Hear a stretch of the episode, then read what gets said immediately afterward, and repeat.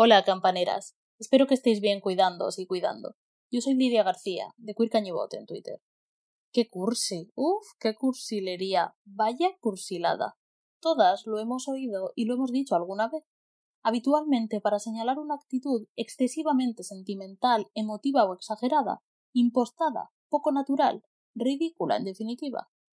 Hoy lo asociamos sobre todo con los arrebatos de romanticismo que resultan anticuados, redichos, excesivos o poco creíbles. Pensar en cursilería nos transporta a artificiosas postales de bebés disfrazados de calabaza, cuadros de barcas cargadas de rosas, amaneceres y montañas nevadas, con arbolitos felices, que diría el gran Bob Ross, y besos a la luz de la luna. La sentimentalidad de la cursilería, como la del kitsch, que sería, si no su equivalente centroeuropeo, si un pariente bastante cercano, se caracteriza por ser formulaica, es decir, por expresarse mediante unas fórmulas preestablecidas que se repiten una y otra vez, tópicos edulcorados reiterados hasta la extenuación. El hombre siempre besa a la mujer bajo la lluvia mientras se suman más violines a la música de fondo. Los tonos de las postales de amor siempre son pastel. Los pajarillos siempre vuelan cómplices en torno a los amantes que pasean del brazo y nunca les cagan encima como nos pasa al resto de los mortales. Decía Milan Kundera a propósito del kitsch que es la negación de la mierda. Por ahí van los tiros. La cursilería es ver la vida con un filtro pastel de Instagram, sumergirse sin pudor en el disfrute de los tópicos románticos más sonrojantes. Antes de entrar de lleno en por qué justamente este lenguaje, esta estética estos tópicos son vistos como sonrojantes, vamos a disfrutar un poquito de ellos, porque el caso es que son muy disfrutables. Y lo vamos a hacer con un señor al que ya hemos escuchado en otros episodios y que es bastante mi debilidad, el profeta de la cursilería amorosa de la época junto con Luis Mariano y algún otro, Jorge Sepúlveda y su cerezo rosa.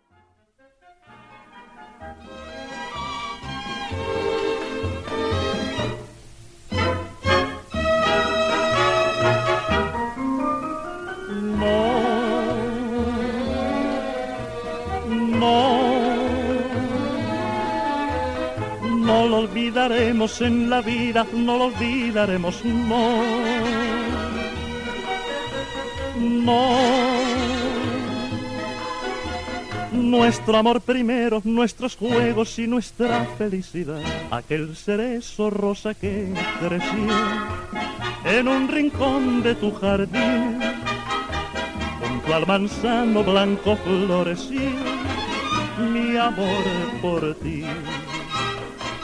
Nos pareció entonces un edén de nuestros juegos de candor. Y allí al besarnos por primera vez sentí el amor.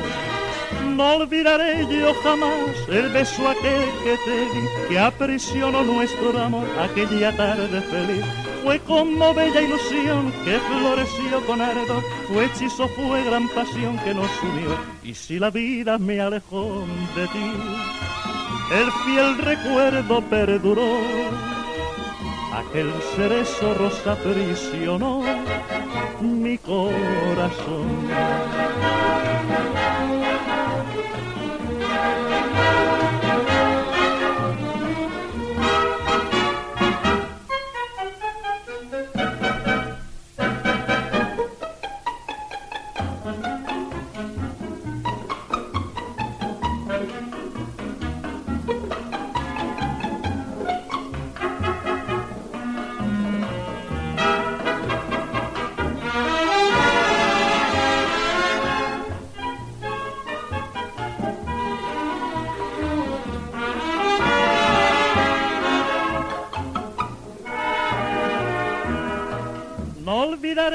Jamás el beso aquel que te di, que aprisionó nuestro amor aquella tarde feliz. Fue como bella ilusión que floreció con ardor, fue hechizo, fue gran pasión que nos unió. Y si la vida me alejó de ti, el fiel recuerdo perduró. Aquel cerezo rosa prisionó mi corazón. Esta canción fue muy famosa en la España de la posguerra, pero era originalmente francesa.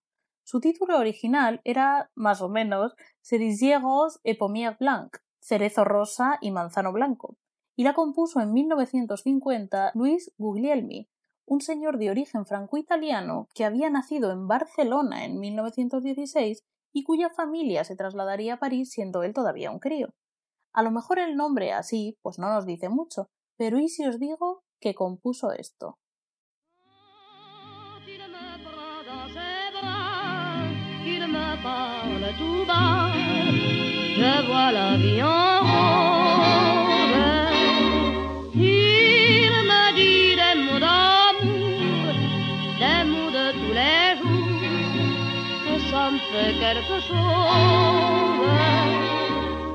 Guglielmi fue el autor de La Vie en Rose, una de las canciones más conocidas y maravillosas de la historia, que hizo célebre la gran Edith Piaf.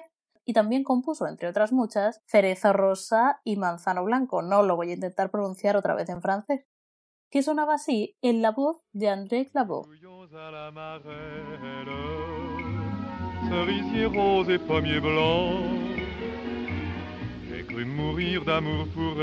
elle en l'embrassant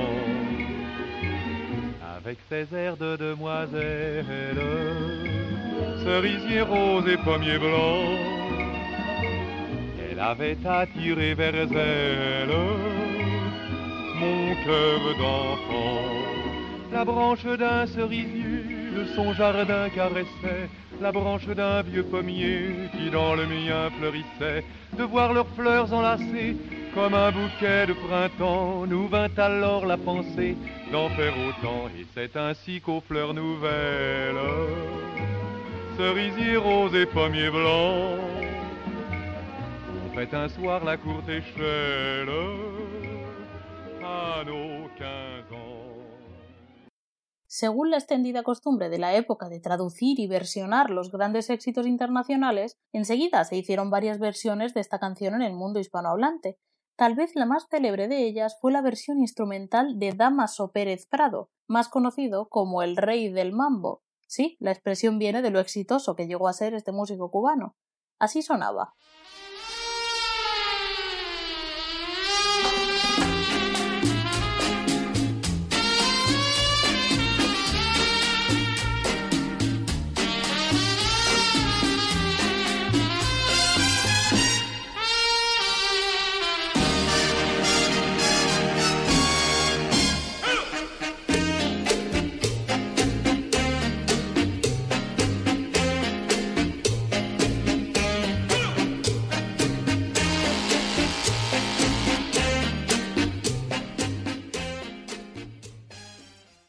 En España fue un gran hit la versión de Jorge Sepúlveda, que mantuvo el cerezo pero por algún motivo podó las manzanas.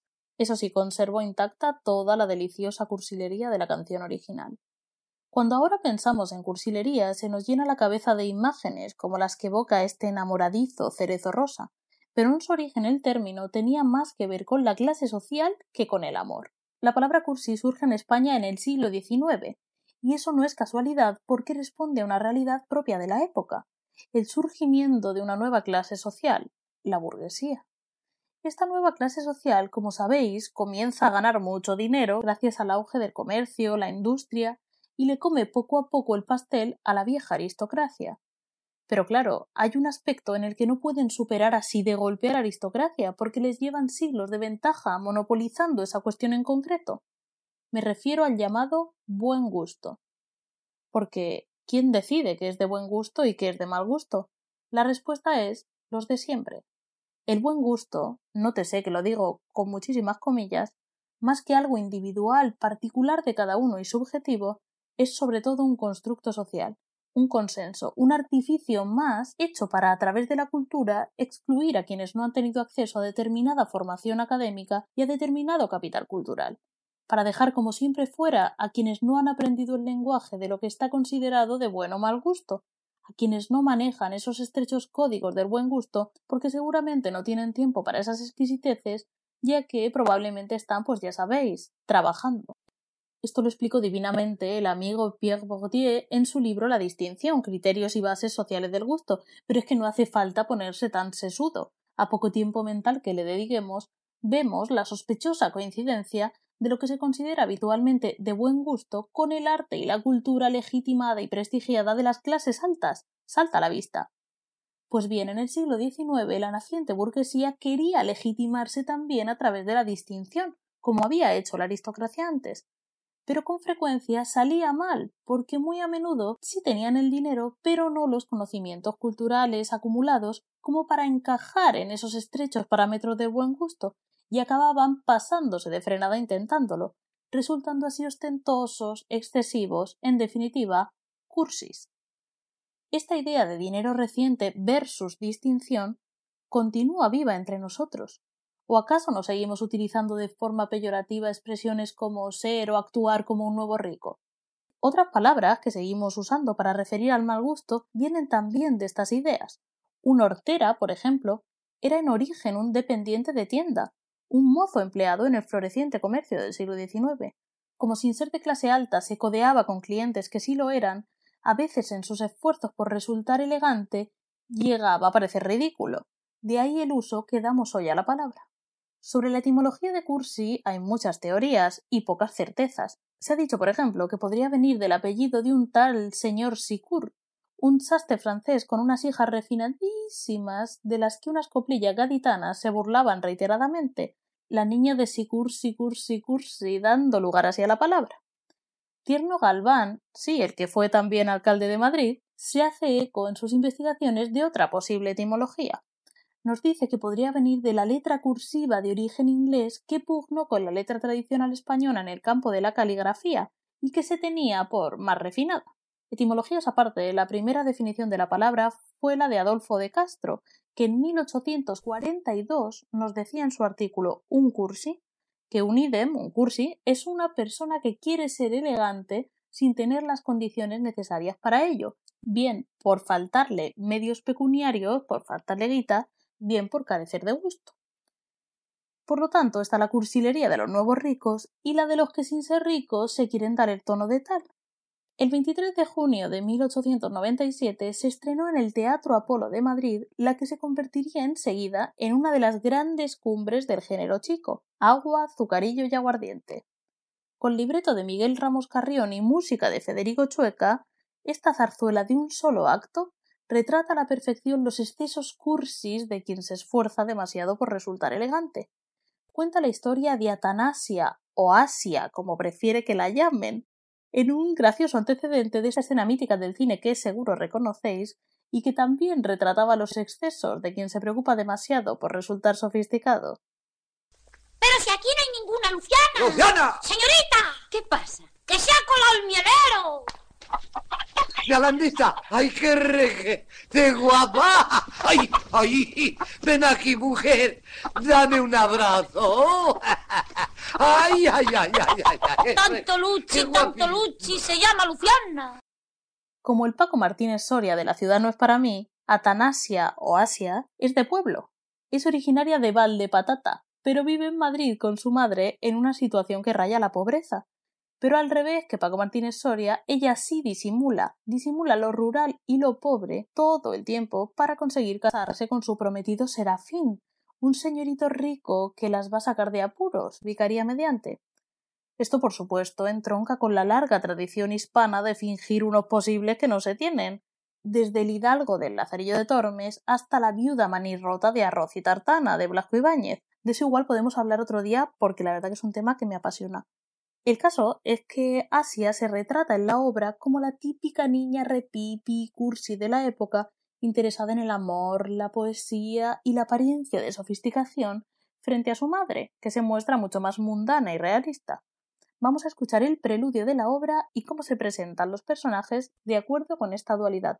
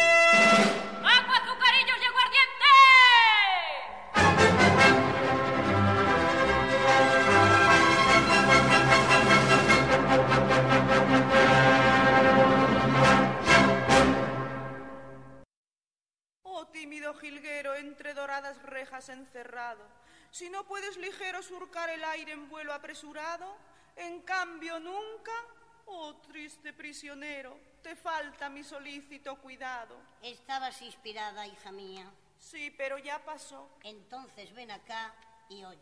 He tenido carta de tu tío Antón. ¿Y qué dice? Lo de siempre. Insiste que te cases con tu primo Aniceto. Jamás. ¿De Serafín o de la tumba? Pero vamos a ver, Atanasia.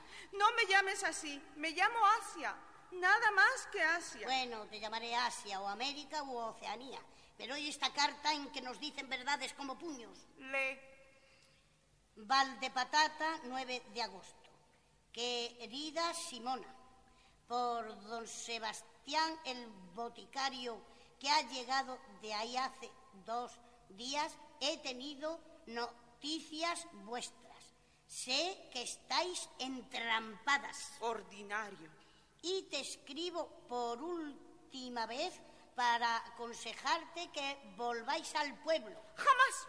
Al pueblo donde nada ha de faltaros y donde viviréis mm, tranquilas. Con la tranquilidad del sepulcro. Mi Aniceto sigue más enamorado de Stuata Asia. Figúrate, ¿eh? que solo dice Asia. Ni piensa más que en ella, ni vive más que hablándome de ella. Le ha entrado tal pasión de ánimo que ni come ni duerme y se ha quedado como un esqueleto. Creo que si no se casa con su prima, se me muere. Convéncela y si se decide, yo iré a esa. Pagaré todo lo que debéis. Oyes, todo. Y nos volveremos juntos para vivir en paz y en gracia de, de Dios. ¿Qué te parece? Que es imposible. Que no me separo de Serafín. Primero hace falta que te unas a él. Y va para largo. ¿No lo creas? La conducta de ese joven es muy dudosa. Yo no le a hacer lo que hacen todos los novios. Sí, mamá, sí lo hace. ¿Ha venido a casa? ¿Ha dicho una sola palabra de matrimonio? Todo se reduce a acompañarnos por las noches en recoletos, a pagar todos los merengues que me como. Que son bastantes. Y por su gusto comería más. Parece que desea verme reventar una noche. No, mamá. Él es generoso, desprendido, pródigo. Eso sí, por las muestras debe ser rico. Ay, muy rico. Si no fuera por el que dirán, te aseguro que le había pegado un sablazo. Mamá, por Dios. Muy descuida. Ya ves que siempre le hablo de nuestras rentas, de nuestras fincas. Si él supiera cómo vivimos en este piso cuarto de la calle de los tres peces, pero la carta de tu tío ha venido a darme fuerzas para tomar mi última resolución. ¿Y cuál es? O ese joven se casa contigo inmediatamente, o nos volvemos a Valdepatata. Esta noche, si no me habla él, le hablo yo. De hoy no pasa. Pero... De hoy no pasa. Hemos escuchado la versión de la orquesta del Teatro Apolo con Inés Rivadeneira. Como habéis escuchado, madre e hija están pelas y solo cuentan con el encanto y el refinamiento de la hija para salir mediante un matrimonio del brete y evitar así volverse al pueblo, volverse a Valdepatata. Pero resulta que se descubre que el novio, el señorito Serafín, tenía malas intenciones. Trata de hecho de llevar a cabo un plan para sedar a la madre y aprovecharse de la hija con la aparente complicidad de una aguadora. Así que la cosa se complica. Como siempre, hacedme el favor de ver la obra completa. Bueno, el caso es que Serafín es, a diferencia de Asia, verdaderamente rico, pero además de tener intenciones reguleras, es también un cursi de tomo y lomo. Responde al prototipo tantas veces satirizado de el señorito. Es un niño de papá en toda regla, el hijo de un diputado que vive a la espera de que su padre le enchufe, un joven frívolo solo preocupado por pasarlo bien, estar a la moda y cortejar a las muchachas con todo el almíbar posible. Vamos a escuchar el dúo de ambos, en el que queda claro que lo que une a esta malhadada pareja es sobre todo lo irremediablemente cursis que son los dos. Yo te adoro, mi dulce ilusión, y tu imagen grabada aquí está. Y al momento nos casamos cuando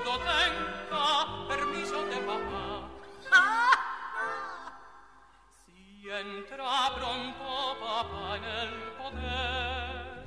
Ilusiones del pobre señor. Al instante, muy campante, me voy a una provincia de gobernador. A favor. Yo quiero saber si antes de todo esto seré tu mujer. ¿Qué has de ser? Claro está que sí. Es que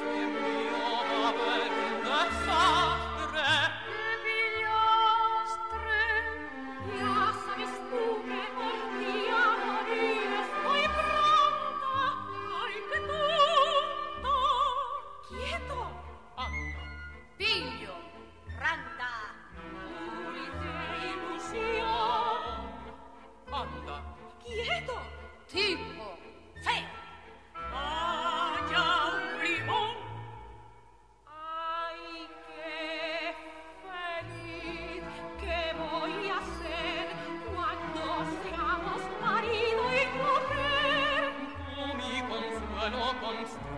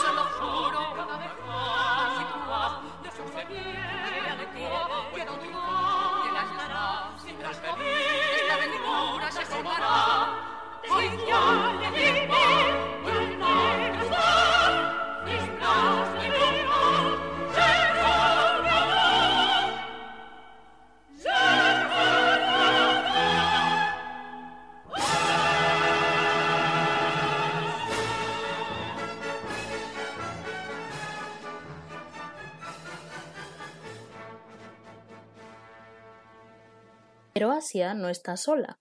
Igual o más que el del señorito, el personaje de la niña cursi fue tan recurrente que alcanzó también la categoría de arquetipo. El rey del retrato literario de la cursilería fue mi amado Galdós. Es un tema que aparece en muchas de sus obras. De él se habla a las claras, por ejemplo, en Miau, publicado en 1888. Cinco semanas tardó en escribirla nuestro Benito, al que los bullies literarios de la época, con Valle Inclán a la cabeza, llamaban el garbancero, precisamente por su afición a hablar de la gente común y corriente, de la gente que comía humildes pucheros a diario. Aunque él mismo la consideraba una obra menor, la verdad es que tiene mucha amiga.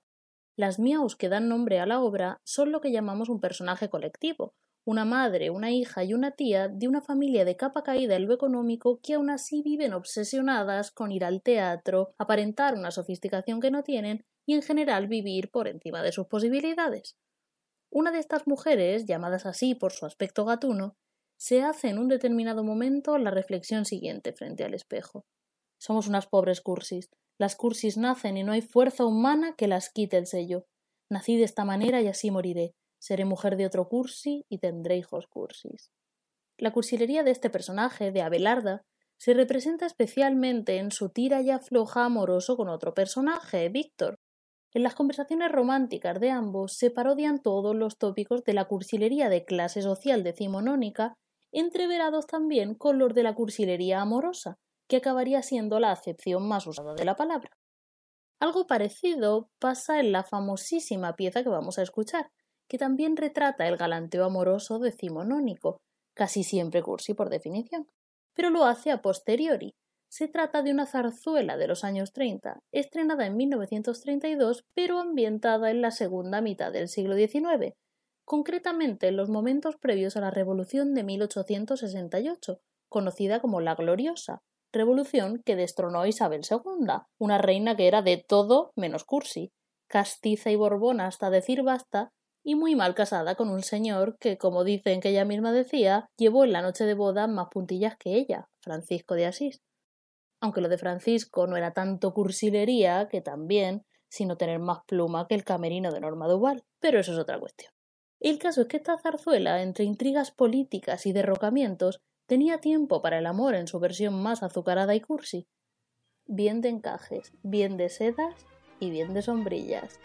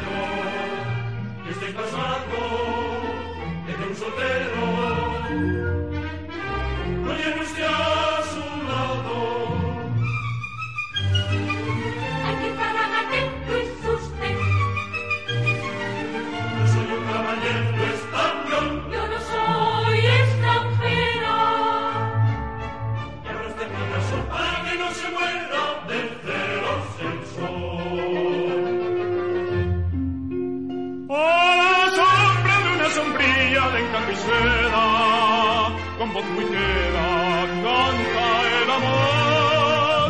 A la sombra de las sombrillas son ideales, los madrigales.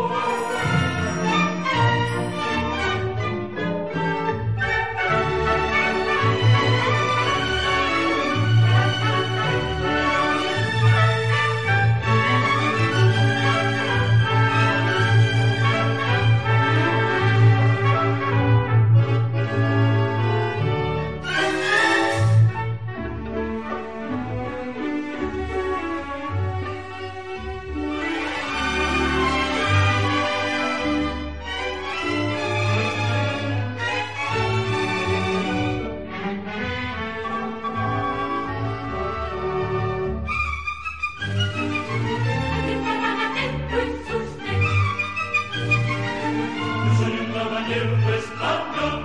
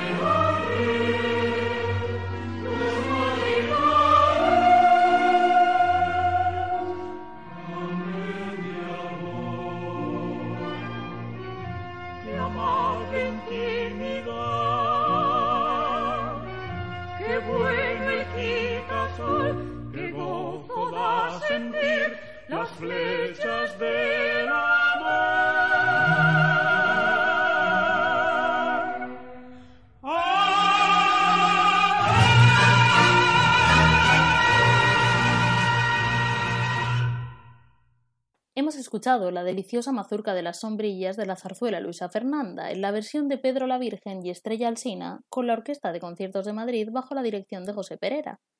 Luisa Fernanda se estrenó, como decía, en el 32, con música de Federico Moreno Torroba y libreto de Guillermo Fernández Shaw y Federico Moreno. El tiempo transcurrido desde el auge de la cursilería como fenómeno social le daba a la obra cierta perspectiva a la hora de abordar el tema, aunque las sátiras a lo cursi fueron frecuentes desde el mismo momento que se conceptualizó el fenómeno. El propio nombre de cursi ya nacía como burla. Una obra singularísima a este respecto, ya que actuó a la vez como sátira de la cursilería y como parodia de la construcción de los parámetros del buen gusto de los que hablábamos antes, fue la Filocadia o el arte de distinguir a los cursis de los que no lo son, escrita por Santiago de Liniers y Francisco Silvela y publicada en 1868. En esta obra humorística se sentaban las bases de una supuesta sociedad observadora del buen gusto, una, y a partir de ahora leo fragmentos de la misma, asociación de socorros mutuos y de vigilancia recíproca para mantener entre sus miembros la observancia de las reglas del buen gusto. Por cada siete socios se nombrará un censor, cuyo cargo durará dos años, y al que se le confiará la inquisición de los pensamientos, palabras y obras de todos los miembros. Se consultarán los objetos gravemente sospechosos de cursis, o en los que se juzgue fácil o de gran trascendencia un extravío. Así, por ejemplo, se dará cuenta inmediata y precisa de las adquisiciones de estatuas que no sean clásicas, de cuadros franceses de todos los tiempos, de los viajes a París en verano. Será delito contra el gusto toda acción u omisión calificada de tal por un acuerdo solemne del club. La cursilería es una afectación. Puede un hombre pobre no ser cursi, pero un rico improvisado corre gran peligro de serlo. ¿Queréis no ser cursis? Pues no tratéis de ser elegantes si el serlo no os sale de adentro. No sigáis las modas sino de lejos. No compréis nada solo por el hecho de que sea barato. No uséis anteojos sin necesitarlo. No habléis nunca sino de asuntos que dominéis, y si no os gusta un cuadro, aunque sea de Rafael, o una poesía, aunque sea de Byron, decidlo francamente, sin entrar en explicaciones, porque la sinceridad, la franqueza, la sencillez y el amable abandono son los mejores antídotos contra esa enfermedad tenderil y dominguera que se llama cursilería. Tenderil y dominguera, queridas. No hace falta ver que las acusaciones de cursilería tenían y tienen mucho de elitismo cultural. La construcción del gusto nunca es inocente. La distinción, ya nos lo dice la palabra, va más de diferenciarse de los demás y de quién queda fuera de lo elegante que de qué es la elegancia en sí misma. Justamente decía Jacinto Benavente, sí, el mismo Jacinto Benavente del que contábamos en el episodio anterior que la madre de Estrellita Castro le espetó aquello de que ella también tenía un hijo marica como él. Ese Jacinto Benavente decía que lo cursi es una negación, es lo contrario de lo distinguido, es decir, una cosa cada día, porque en cuanto hay seis personas que piensan o hacen lo mismo, ya es preciso pensar o hacer otra cosa para ser distinguido. Tampoco es casual que la víctima más propiciatoria de ser acusada de caer en la cursilería sea la mujer. Lo cursi a menudo va asociado al comportamiento femenino y a su vestuario, encajes, lenguaje del abanico, rituales de cortejo romántico, e incluso cuando se aplica al hombre suele tratarse de tipos débiles o afeminados. Nos dice Tierno Galván que si lo cursi es una debilidad de la clase media decimonónica, es en buena medida porque aparece como una feminización de lo burgués. Esto lo explica también muy bien Noel Balis en La cultura de la cursilería, mal gusto, clase y kitsch en la España moderna, un libro imprescindible si os interesa el tema. También escribieron sobre lo cursi Ramón Gómez de la Serna, Francisco de la Maza o Carlos Moreno para el caso de la literatura, entre otros. Pero volvamos a esa idea de vincular cursilería y mal gusto a lo femenino. Esa idea continúa plenamente vigente. ¿Por qué muchas niñas pasan de adorar el rosa a odiarlo en la adolescencia? Porque se nos dice que es cursi, que es ñoño, que somos unas repipis y desde crías nos queda muy claro que todo lo considerado, con todas las comillas del mundo, femenino, siempre es más ridículo y vale menos. Por eso se pone siempre como ejemplo de alienación, sálvame, la prensa rosa en general y con menor frecuencia cualquier otra cosa con efectos similares, pero que no se asocie tan estrechamente al gusto femenino. De ahí que el arquetipo de la niña cursi sea tan frecuentísimo. En 1943, una copla de nuestro adorado Rafael de León rescata este tópico con mucha gracia y sorna. En voz de Concha Piquer, la canción presenta a una joven intoxicada de todos los principios del romanticismo, pasión, imaginación, grandilocuencia, pero deformados hasta alcanzar los límites de la cursilería. De ahí las referencias a Becker y a Campo Amor, ya lo veréis. La niña que es, como nos dice la propia canción, más cursi que un guante, tiene la cabeza llena de pájaros y no piensa más que en amores y poesía desde la estación de trenes que no abandona.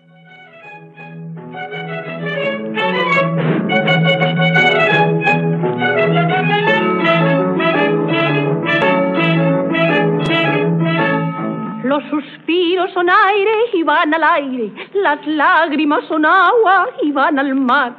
Dime, mujer, cuando un hombre se tira, ¿sabes tú dónde va? Bajaba todos los días de su casa a la estación con un libro entre las manos de Becker o Campo Amor.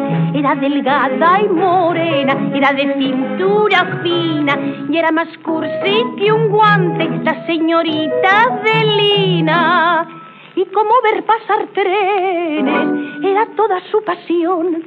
En el pueblo la llamaban la niña de la estación. Adiós, señor, buen viaje. Adiós, que lo pase bien. Recuerdos a la familia. Al llegar, escríbame. Mándeme usted la sombrilla. No olvide la ilustración. Y no olvide que me llaman la niña de la estación. Volverán las oscuras golondrinas en mi balcón sus nidos a colgar. Pero aquel ambulante de correos, aquel no volverá. Descarriló el tren expreso una mañana de abril y aquel descarrilamiento hizo a Adelina feliz. Ella vendóle la frente y lo cuidó como a un niño. Y él que era guapo y valiente juró el eterno cariño. Y luego cuando a la noche lo partir en el tren, con voz de carne membrillo, así le dijo al doncel, adiós amor, buen viaje, adiós que lo pases bien, recuerdos a tu familia, al llegar escríbeme, no te olvides del retrato, mándame la ilustración. Y no olvides que te espera la niña de la estación. Mi carta que es feliz, pues va a buscaros, cuenta os dará de la memoria mía. Aquella mujer soy que de esperaros se quedó en la estación helada y fría. Pasaron meses y meses y aquel galán no volvió. Y Adelina se ha casado con el jefe de estación, pero con tan mala suerte que a los dos días del lecho murió su pobre marido de dos anginas de pecho. Y la pobre medio loca, creyéndose en la estación, cuando ya se lo llevaban hacia el fiambre cantó. Adiós amor, buen viaje, adiós que lo pases bien. Recuerdos a la familia, al llegar escríbeme, no te olvides del retrato, mándame la ilustración. Y no tardes, amor mío, que hace frío en la estación. Pobre Adelina, la verdad es que ya era mala suerte. Mira que estamos acostumbradas a que los giros del patriarcado sean perversos, pero esta cosa de taladrar a las mujeres hasta el hartazgo con el amor romántico para luego burlarse de ellas por obsesionarse con el tema, esto ya es de nota. Pero aunque a nuestra Adelina, a esta especie de loquita del muelle de San Blas Cañí, le iba regular y se pasaba mucho tiempo esperando en la estación, lo cierto es que al final con la tontería se echaba al cuerpo varios romances, e incluso no parecía tan afectada con el final del último, el de su marido, el jefe de estación. Ideaciones suicidas aparte, que de esas no tenemos constancia que Adelina tuviera, le pasó un poco como a Gloria Fuertes, con aquello que decía de fui al metro decidida a matarme, pero al ir a sacar el billete ligué y en vez de tirarme al tren, me tiré a la taquillera. Igual Adelita no estaba tan loca ni era tan cursi ni tan tonta. Igual hacía lo que podía con las herramientas que tenía, como todas, vamos y oye, no se lo pasaba tan mal. Tampoco lo he pasado mal yo contándoos estas cosas, al revés, lo he estupendamente, pero llega el momento de ir despidiéndonos. Y lo vamos a hacer con otra cursi, otra que como Adelita no se separaba de los guantes y el quitasol, una a la que se le iba tanto la mano con aquello de intentar resultar elegante que nadie la pretendía, hasta que en el lugar más insólito encontró el amor. Pero un amor que en nada se parecía a sus aspiraciones de distinción burguesa, os dejo con la cursi redimida de tu abuela Carlota en la versión de Lola Flores y yo me despido hasta la próxima. Cuidado y cuidado.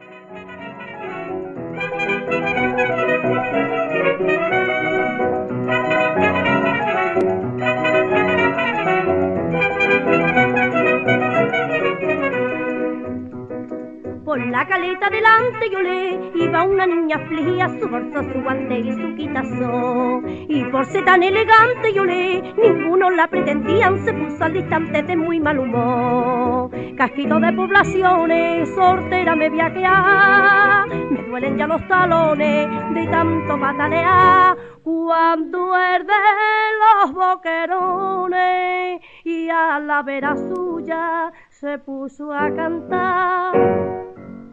¿Dónde va con ese chapó que a ti te dejó tu abuela Carlota? Ole ya, que viva el pané, que vivan tus pies, que vivan tus botas. No pegue más trompezones, yo le vente conmigo a la mar. Los niños de los bastones que tu camela no valen nada. Y en cambio mis boquerones son de canela sombrerona.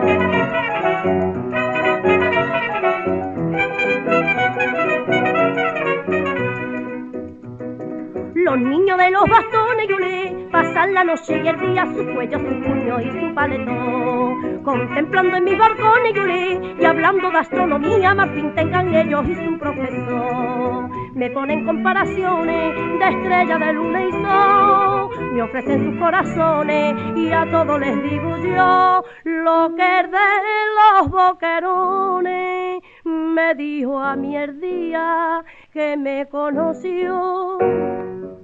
¿Dónde va con ese chapó que a ti te dejó tu abuela Carlota? Ole ya, que viva el pané, que vivan tus pies, que vivan tus botas. No pegue más trompezones, yo le vente conmigo a la mar. Las niñas de los mitones que a ti te gustan no valen nada. Y en cambio mis boquerones son de canela sobre dorada. ¿Dónde va con ese chapó que a ti te dejó tu abuela Carlota? ¡Ole ya! ¡Que viva el pané, que vivan tus pies, que vivan tus botas! No pegue más trompezones, yo le vente conmigo a la mar. Los niños de los bastones que tu camela no valen nada. Y en cambio mis boquerones son de canela, son de